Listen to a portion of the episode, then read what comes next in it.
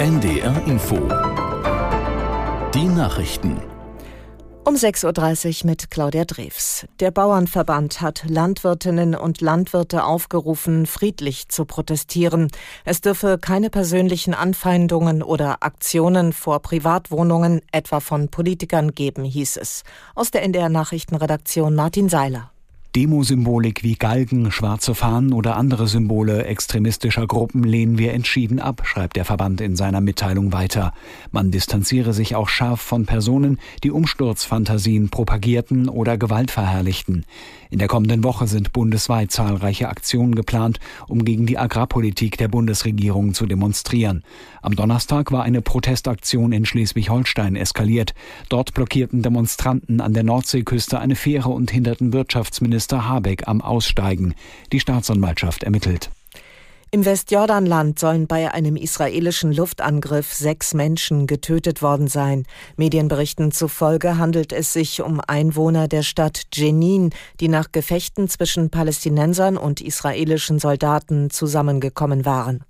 Jenin wird von der palästinensischen Autonomiebehörde verwaltet und gilt als Hochburg von Terrorgruppen. Das israelische Militär führt dort regelmäßig Razzien durch. Um eine Eskalation des Krieges zu verhindern, haben die USA und die Europäische Union eine weitere Vermittlungsinitiative gestartet. Derzeit bereisen der amerikanische Außenminister Blinken und der EU-Außenbeauftragte Borrell die Region. Am Mittag fliegt Bundesaußenministerin Baerbock Baerbock nach Israel. Am dritten Jahrestag der Erstürmung des US-Kapitols hat die Bundespolizei FBI drei weitere mutmaßliche Teilnehmer der gewalttätigen Proteste festgenommen. Die zwei Männer und eine Frau seien auf einer Ranch in Florida gefasst worden, teilte das FBI mit. Ihnen werden unter anderem Angriffe auf Polizisten vorgeworfen.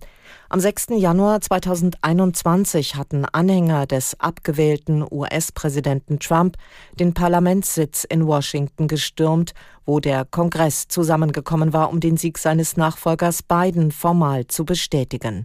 Infolge der Krawalle kamen fünf Menschen ums Leben. Im oberbayerischen Kloster Seon wird heute die Winterklausur der CSU-Bundestagsabgeordneten fortgesetzt. Am zweiten Tag stehen zunächst europäische Themen im Mittelpunkt. Aus Kloster Seon Tim Assmann.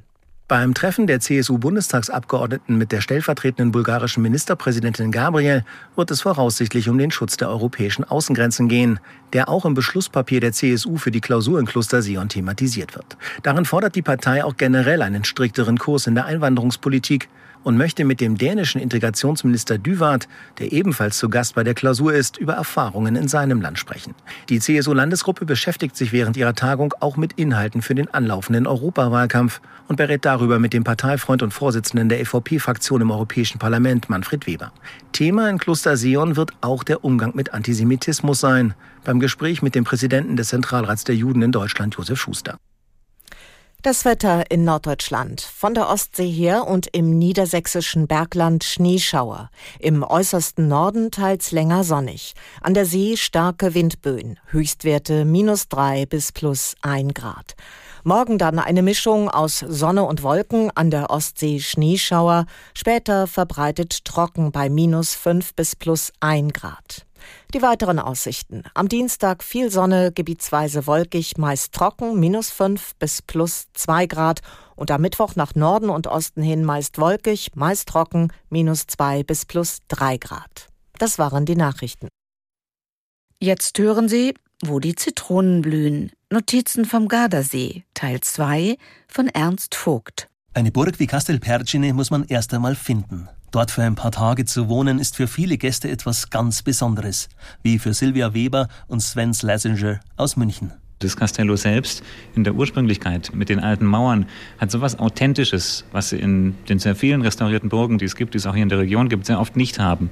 Eben weil es inzwischen vier oder vielleicht auch fünf Sterne äh, Hotels geworden sind, die dieses Persönliche, dieses Authentische nicht haben.